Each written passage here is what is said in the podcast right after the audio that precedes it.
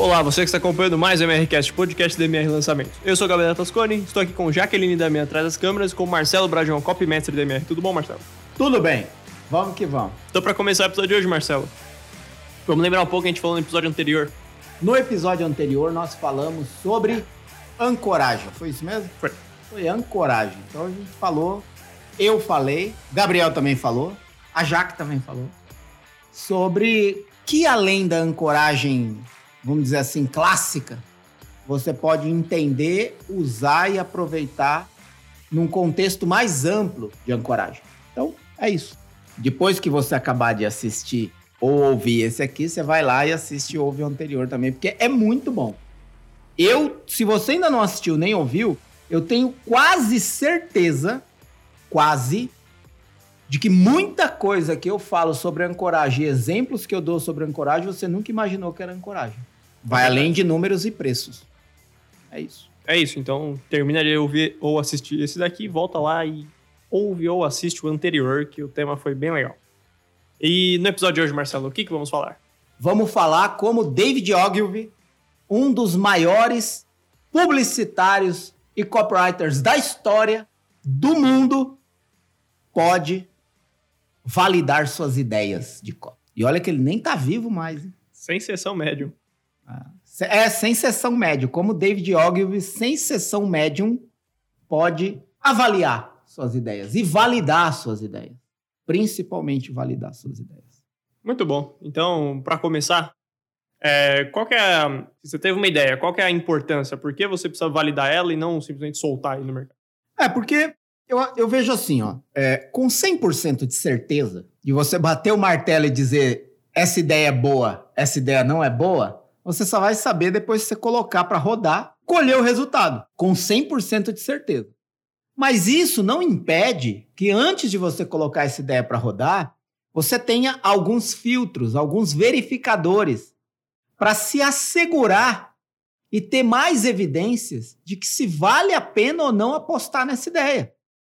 Existem formas de antes de você colocar a ideia para rodar, você verificar alguns critérios, alguns elementos, algumas evidências de uma ideia boa e de uma ideia ruim ou medíocre. Então, eu, eu, o que eu vejo é que a importância de você é, validar uma ideia antes de colocá-la para rodar, primeiro é diminuir o risco de dar errado.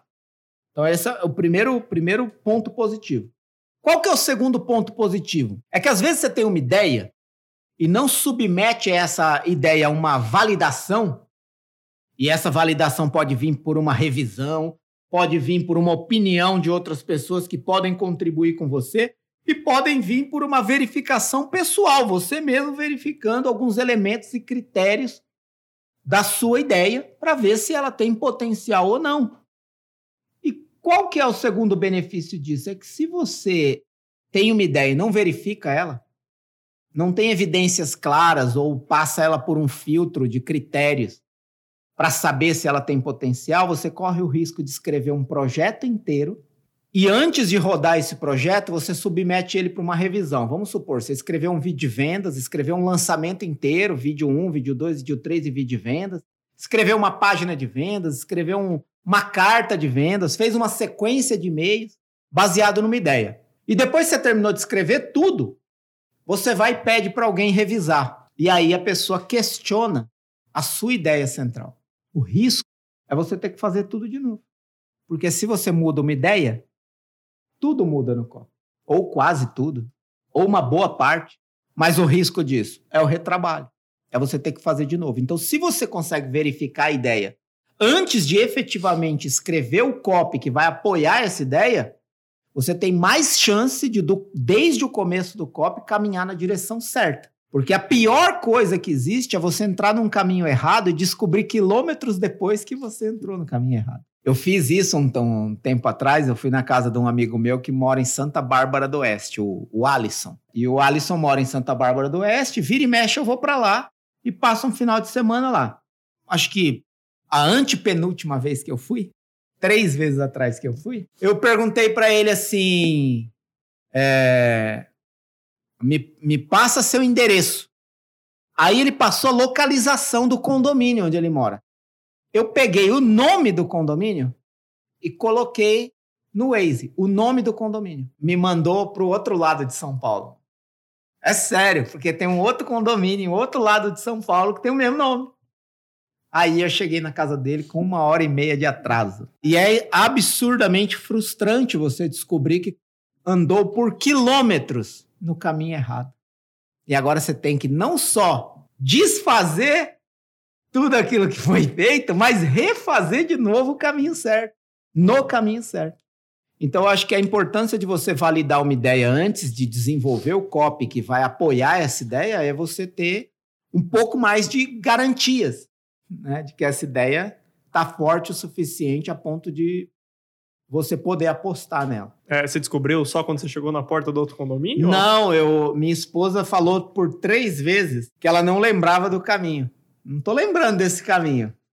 Da outra vez a gente veio por aqui e a minha esposa tem um feeling para isso. Aí quando ela falou a terceira vez, eu falei, deu merda, mano. Parei o carro, pá. Uma hora, mano, andando no caminho errado. Esse é o problema de você não verificar a sua ideia antes. Cuidado. Realmente. Adentrando um pouco mais. Adentrando. Adentrando um pouco Adentrando. mais. A gente tá falando de como o David Ogilvy vai ajudar a validar a ideia, certo? Exato. Quem, quem que é esse David Ogilvy? Quem, que moral que ele tem para falar alguma coisa da minha ideia? Vamos lá, vamos lá. David Ogilvy, para quem, pra quem conhece, dispensa apresentações. David Ogilvy. Para quem não conhece David Ogilvy, eu já vou começar recomendando um livro dele, que chama Confissões de um Publicitário. Eu acredito que ainda tem a capa branca e a foto dele, acho, fumando um cachimbo. Então, chama Confissões de um Publicitário, David Ogilvy. Já recomendo esse livro porque ele é muito bom. Quem foi David Ogilvy? Ele foi o que nós podemos chamar de o pai da publicidade moderna.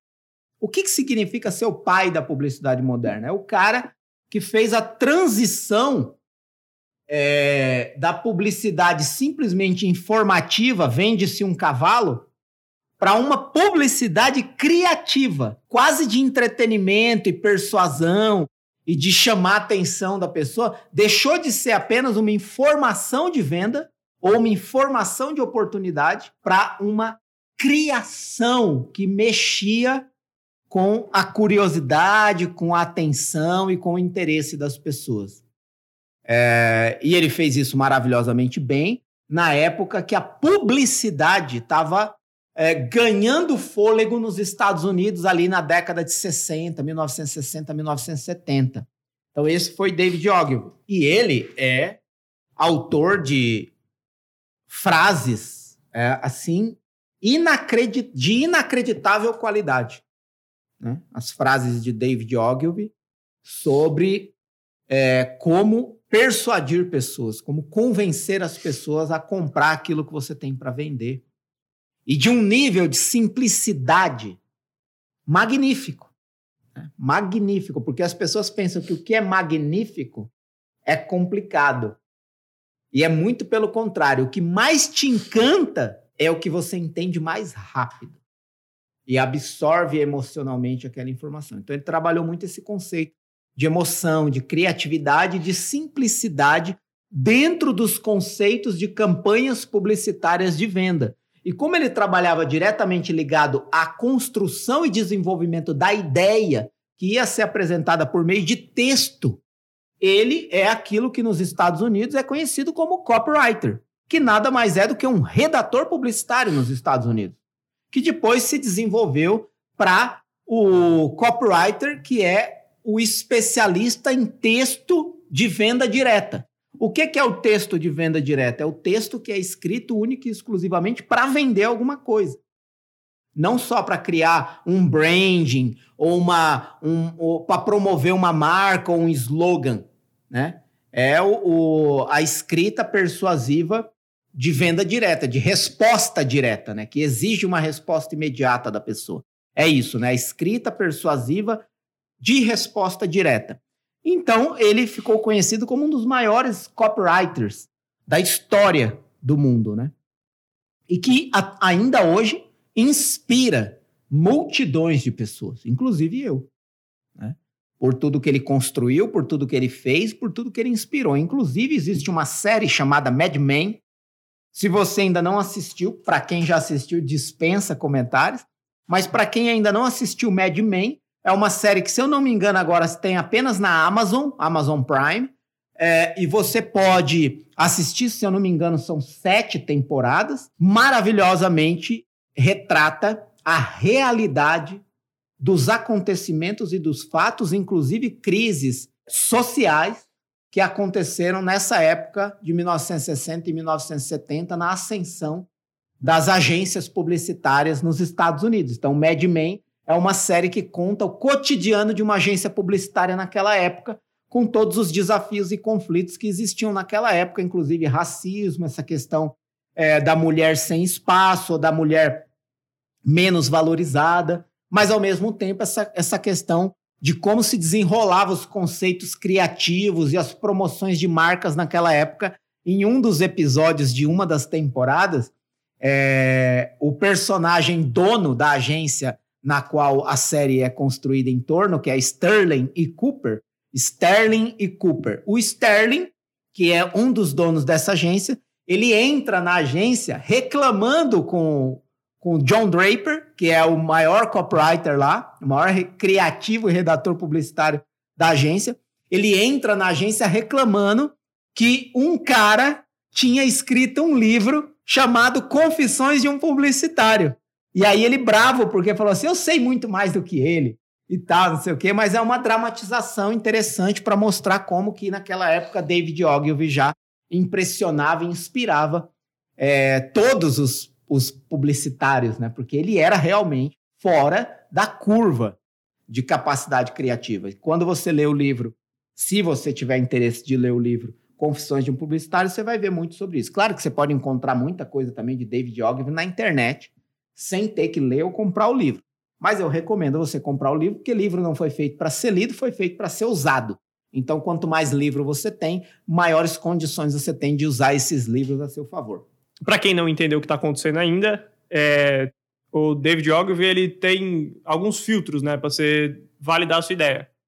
É, eu gosto muito que David Ogilvy trabalha com perguntas. Ele tem dois filtros, um com quatro perguntas, outro com cinco perguntas. A de cinco perguntas nem me pergunta que eu não vou falar hoje. Eu vou falar a que eu mais gosto, que é a de quatro perguntas, é mais prática, é mais simples. E tanto você pode usar essas perguntas para validar a ideia de outra pessoa que confia a você um, um pedido de opinião.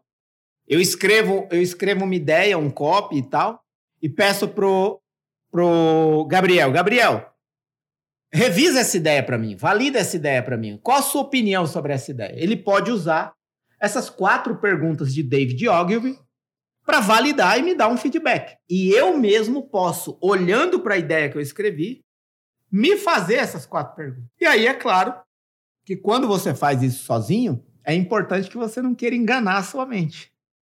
É muito importante você ser sincero com você mesmo. Então, é isso. Né? A gente vai falar agora das quatro perguntas de David Ogilvy que podem validar a sua ideia, que podem te dar um pouco mais de segurança e evidências de se a sua ideia está no caminho certo ou está no caminho errado e precisa melhorar. É, show. E essas quatro perguntas que você falou, ele tem uma, ele tem uma frase para embasar elas, né? Se você quiser ler a frase para depois entrar em cada um dos pontos. Sim, exatamente. É uma frase muito legal, porque é, essas perguntas, elas não foram escritas por ele. Eu criei essas perguntas a partir dessa frase. Mas por quê? Porque a frase dele me provocou a pensar sobre as ideias que eu escrevia.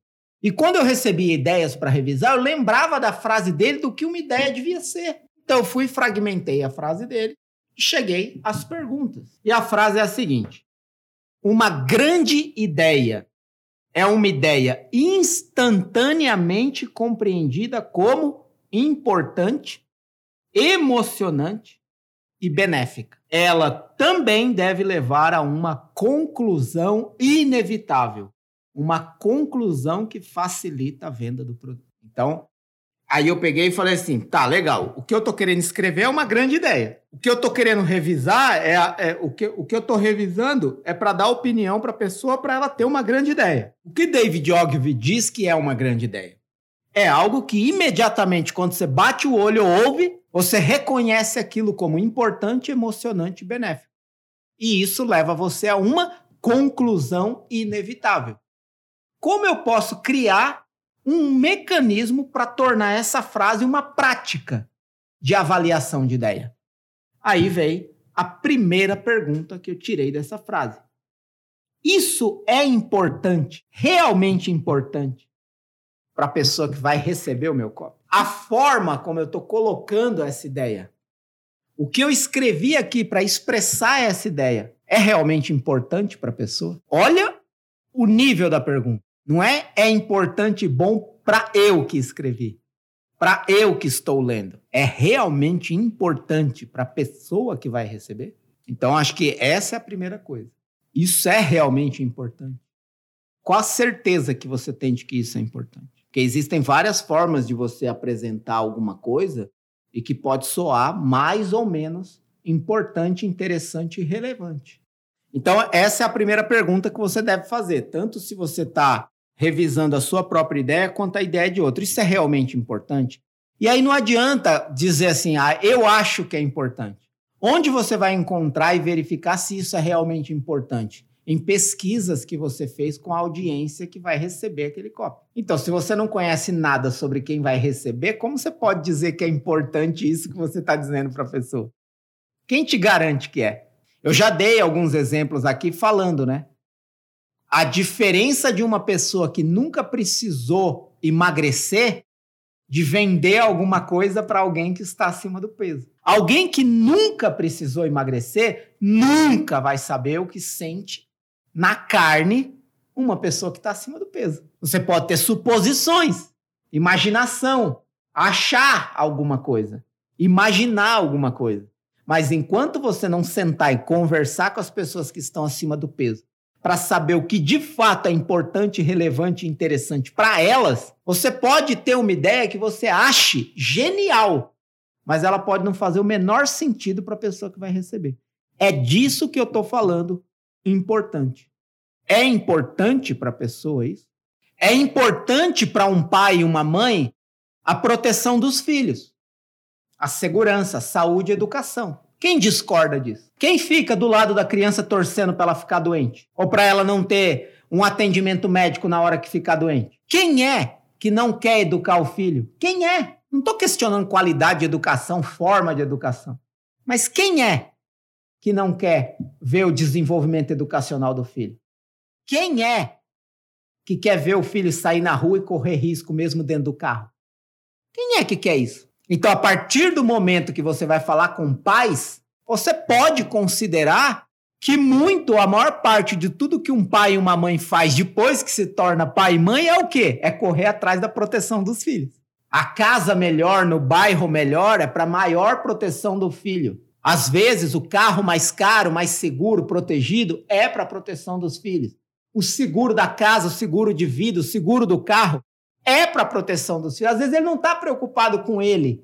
Às vezes, a melhor escola ou a escola é, é mais adequada com a educação que mais se alinha aos valores da família não está escolhendo aquela escola só por ele, é por causa do filho, do que ele prevê, ou pretende, ou deseja.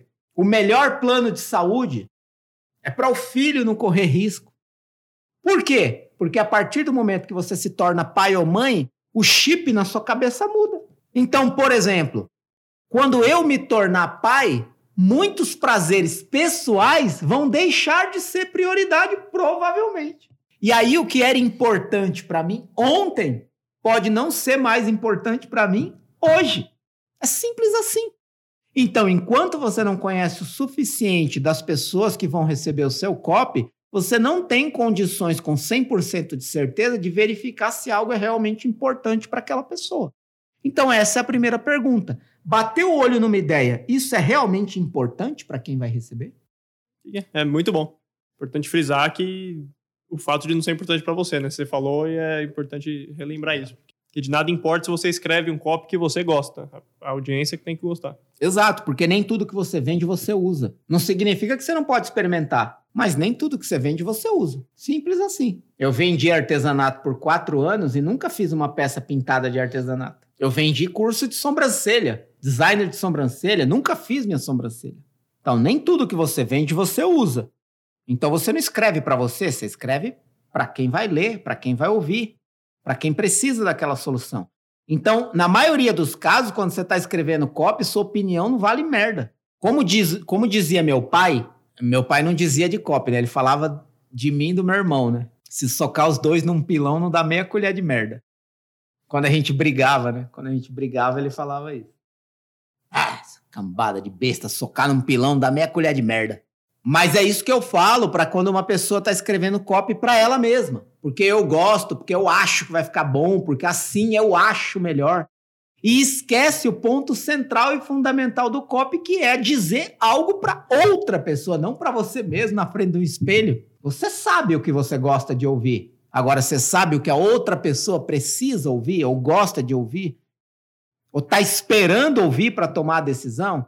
Então, na maioria das vezes, quando você está escrevendo, a sua opinião, ou muitas vezes até mesmo as suas percepções, se socar tudo num pilão, dá meia colher de merda. Quem vai te dizer o que você deve escrever no copy são as próprias pessoas que vão receber o copy, ou pelo menos pessoas no mesmo perfil daquelas que vão receber o copy. E aí você só consegue isso conversando com pessoas. Ah, mas como é que eu vou fazer uma pesquisa? Caraca, velho, você não tem família, você não tem amigo. Você vai vender um produto para mulher, junta meia dúzia de mulher que você conhece e pergunta as coisas para elas. Então, assim, não tem desculpa para isso. Você pode até inventar desculpa depois que deu ruim. Mas para você saber o que é de fato importante responder essa pergunta que eu extraí da frase de David Ogilvy, isso é realmente importante? Você precisa conhecer a pessoa que vai receber para saber o que é importante para aquela pessoa. Vou dar um exemplo rápido aqui. Às vezes você está vendendo emagrecimento para uma pessoa como estética e a pessoa está buscando emagrecimento por saúde. Olha a diferença crucial que existe nisso. Uma pessoa que busca emagrecimento por saúde, ela não está preocupada com a exposição do corpo na academia ou na praia, seja homem ou mulher. Agora, a pessoa que busca emagrecimento por estética, essa sim vai valorizar a exposição do corpo em público. E aqui, com todo respeito, é válido. Você não quer ir na praia vestir de cobertor. Você vai na praia de sunga mesmo, de bermuda, de biquíni. Só que uma pessoa preocupada mais com a estética, uma pessoa que valoriza muito a estética, ela quer emagrecimento para quando ela se expor nesse tipo de situação, na piscina, na praia, ou em qualquer lugar que ela quiser mostrar o corpo dela, ela ter segurança, ela ficar feliz, ela ter uma autoestima boa. Só que uma pessoa que fala assim, pô, eu preciso emagrecer porque minha respiração tá ruim, minha arritmia cardíaca não tá legal, minha diabetes, minha pressão alta. Essa pessoa tá se lixando, mano. Se quando ela colocar o biquíni as pessoas vão admirar ela ou não, ela tá procurando emagrecimento por outra causa, por outro motivo. Isso é o nível de o que eu estou falando é importante para quem eu quero que compre isso? Faz sentido ou não esse nível de busca de diferenciação das coisas? Então, é por aí que você tem que pensar se isso é realmente importante para a pessoa que vai receber. É isso. É, a segunda pergunta é: isso é emocionante? Exato, essa é a segunda pergunta extrai da frase. Algo compreendido imediatamente como importante, emocionante. É engraçado isso, né, cara? Você sabe quando você lê uma frase que te emociona. Não tem regra para isso. Isso é aquilo que eu chamo de feeling em copy. Você bate o olho, você sabe se aquilo mexeu com a sua curiosidade, com o seu medo, com a sua ganância, com o seu desejo, com a sua luxúria, com a sua raiva, com o seu ego, com o seu prazer. Quando você lê uma coisa que mexe com a emoção, você não precisa de metrificação, você sabe que mexeu com a sua emoção. Eu, go eu gosto de, de dizer, né? Aquela frase é, é uma headline, é uma headline de um copy americano, que traduzido é assim: ela fugiu do hospital quando o médico disse: pode passar a faca. Não tem como você não sentir. Você vê a cena. A cena que eu crio disso é a mulher pulando o muro do hospital. Outras pessoas vão ver ela correndo pelo corredor.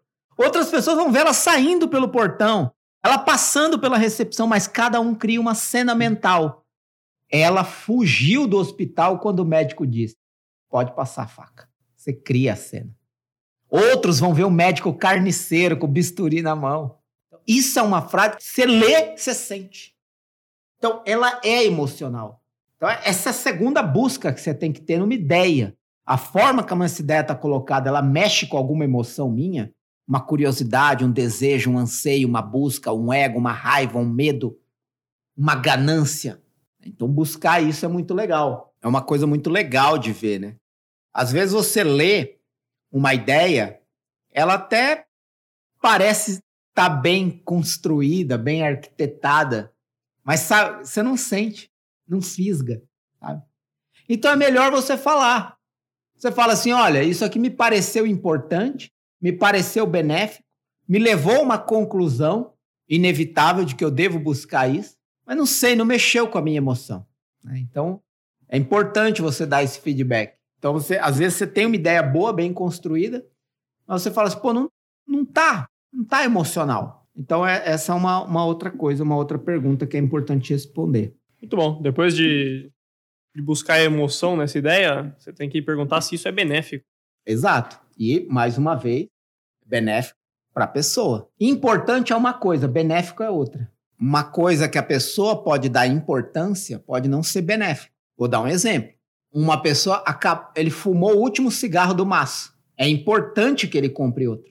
É importante que ele encontre um lugar aberto, porque ele é viciado. Então, mais cedo ou mais tarde, ele vai sentir o desejo de fumar o próximo. Se ele não tiver o próximo, ele vai entrar na noia. Ou seja, vai ficar na tensão que quer fumar e não tem cigarro. Então, o que acontece normalmente com quem fuma? O último cigarro do maço. Ele já começa a pensar quando ele vai comprar o próximo. É importante para ele. Agora, é benéfico? Pode ser. Eu gosto de criar essas, essas provocações. Não é benéfico racionalmente, mas é benéfico no sentido do alívio do prazer que ele vai sentir quando ele fumar o próximo. Mas é um exemplo. Mas hoje não daria também para criar um copo para vender cigarro, porque tá tão proibido que. Mas o que eu tô falando é assim: a pessoa vai entender aquilo como benéfico para ela. Por exemplo, é importante eu ter uma aposentadoria legal para quando eu não conseguir ou não quiser mais trabalhar, eu ter ali o meu sustento para o resto da vida. Mas esse método que estão me apresentando de aposentadoria, esse método de investimento para aposentadoria, é benéfico para mim? Então, esse é o tipo de questionamento que as pessoas vão fazer. É benéfico? E aí, para concluir esse negócio do benéfico, a pessoa percebe tanto mais quanto é benéfico aquilo que está sendo oferecido, quanto mais você consegue demonstrar o ganho que ela vai ter. É aí que a pessoa percebe que é realmente benéfico.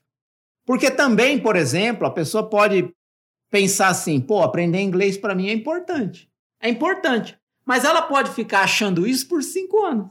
Só que aí amanhã ou depois surge uma oportunidade de transição de carreira ou de promoção na empresa. E ela precisa do inglês. Em três meses, em seis meses, conhecer o mínimo de inglês. Nessa hora, um curso de inglês online se torna benéfico imediatamente para ela. Porque passou de importante, ficou emocionante, porque é praticamente uma questão de vida ou morte, no sentido assim de ou eu faço isso ou eu me lasco e se tornou benéfico a oportunidade de fazer um curso online por um preço menor do que um acompanhamento de 3, 4, 5 anos numa escola tradicional. Então, é, essas três perguntas, elas são primárias dentro desse contexto de análise, de validação da baseado na frase de David Ogilvy, de você olhar para uma ideia e dizer isso é importante, é emocionante e é benéfico para a pessoa?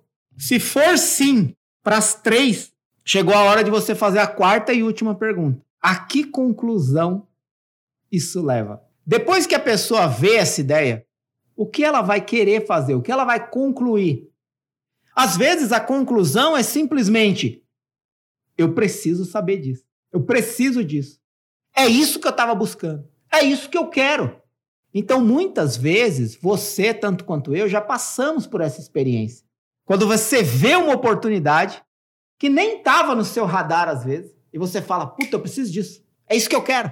Uma capa de um livro, às vezes, um curso que você vê, né, Jaque? É isso que eu quero. É uma conclusão inevitável. A partir de uma ideia que é apresentada de uma forma importante, emocionante e benéfica para a sua vida. Então, esse é o filtro é, de David Ogilvy das quatro perguntas. Olha para a ideia, seja que você escreveu ou que outra pessoa está querendo que você dê opinião. É importante? Cheque. É emocionante? Cheque. É benéfico? Cheque. Leva a uma conclusão inevitável? Qual a conclusão que a pessoa vai ter disso? Ela vai querer continuar nisso? Qualquer um que não tiver, existe campo para melhorar. Essa é a lei das quatro perguntas. Qualquer um que a resposta for não, existe espaço para melhorar. Acho que vale dizer também que esse último ele é, ele é meio que uma conclusão inevitável dos outros três, né? Se você Sim. tiver os outros três feitos, provavelmente ele provavelmente, vai levar. Provavelmente, Só prestar atenção se é mesmo ou não.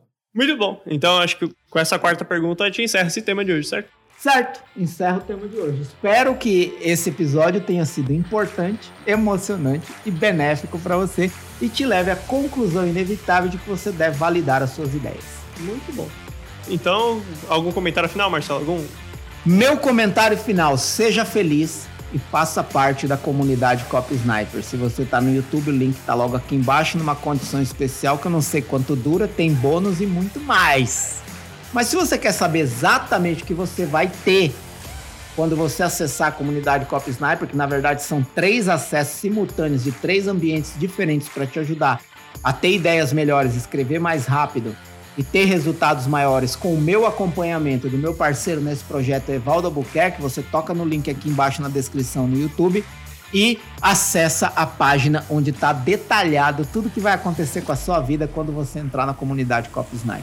É isso. Onde você tiver tem playlists e listas de reproduções para os outros episódios do MRCast.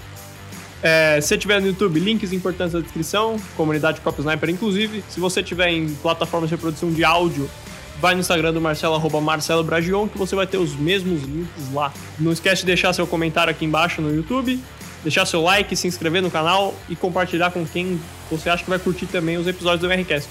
Muito obrigado a você que acompanhou até aqui até mais.